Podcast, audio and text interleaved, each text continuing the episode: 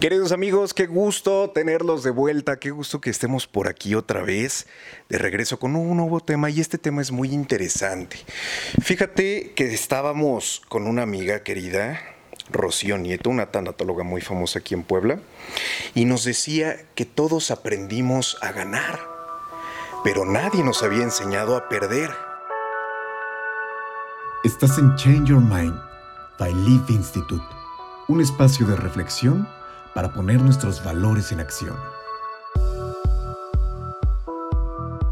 Nos acompaña como siempre Diego Cardoso. Platícame, Diego.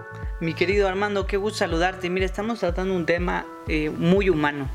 Y muy humano y muy universal, porque el sufrimiento y la pérdida no respeta sexo, no respeta condición socioeconómica, ideología política, creencia religiosa. Todos en esta vida llegamos un día lo primero que hicimos fue llorar, ¿no? Desprendernos de ese seno materno, ¿no? Y comenzar esta hermosa aventura, este hermoso trance al cual llamamos vida. Pero como dice muy bien mi querida amiga Rocío Nieto, pues nos han metido en la cabeza, en nuestra programación neurolingüística, una idea muy equivocada del éxito. Como si tener éxito fuera estar exento de toda pérdida o todo sufrimiento para empezar tenemos que entender que la vida es cíclica, ¿no?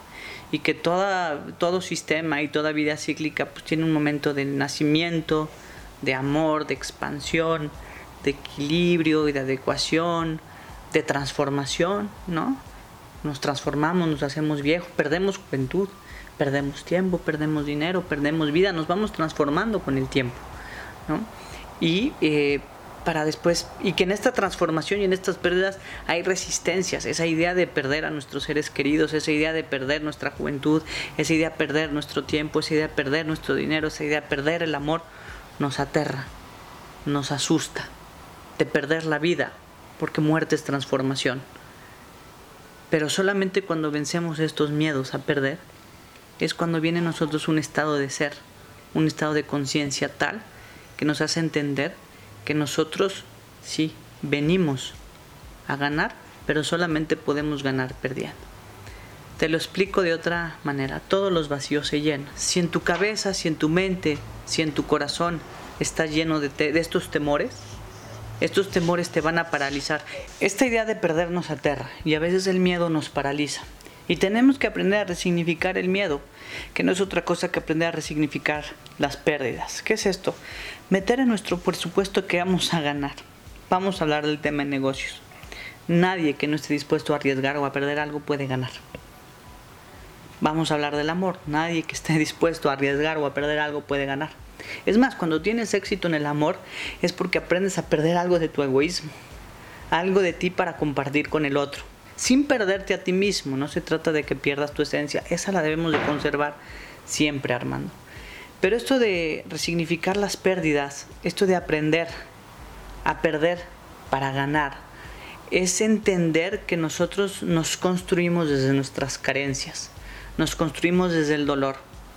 El dolor es como el fuego en el crisol, nos purifica, es eh, lo que hace que seamos diamantes, es lo que nos hace que cribemos todas las cosas negativas de nuestra vida, el, egoísmo, la tontería, la soberbia, pues el sufrimiento nos viene a enseñar que somos humanos. Y yo creo que en los últimos meses que hemos vivido temas de pandemia, Armando, pues hemos tenido que aprender mucho a convivir con las pérdidas, ¿no?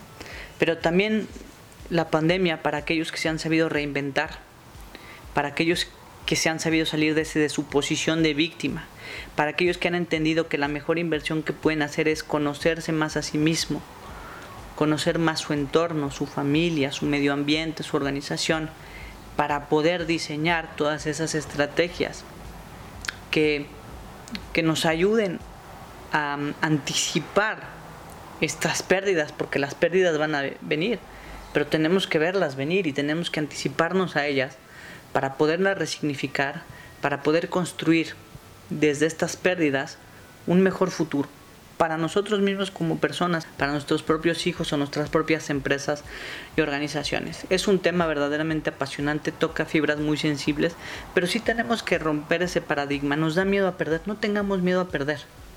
Ciertamente es que no hay que perder tontamente, ni hay que derrachar las cosas tontamente, ¿no?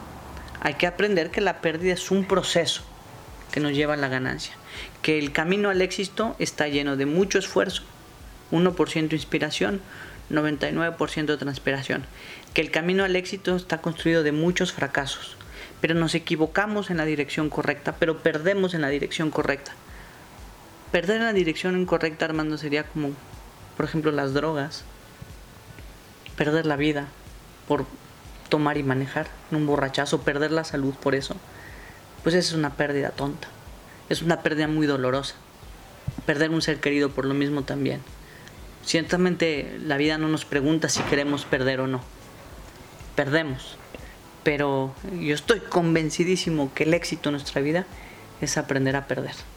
Porque perdiendo es como se gana. Estás en Change Your Mind by Live Institute, un espacio de reflexión para poner nuestros valores en acción.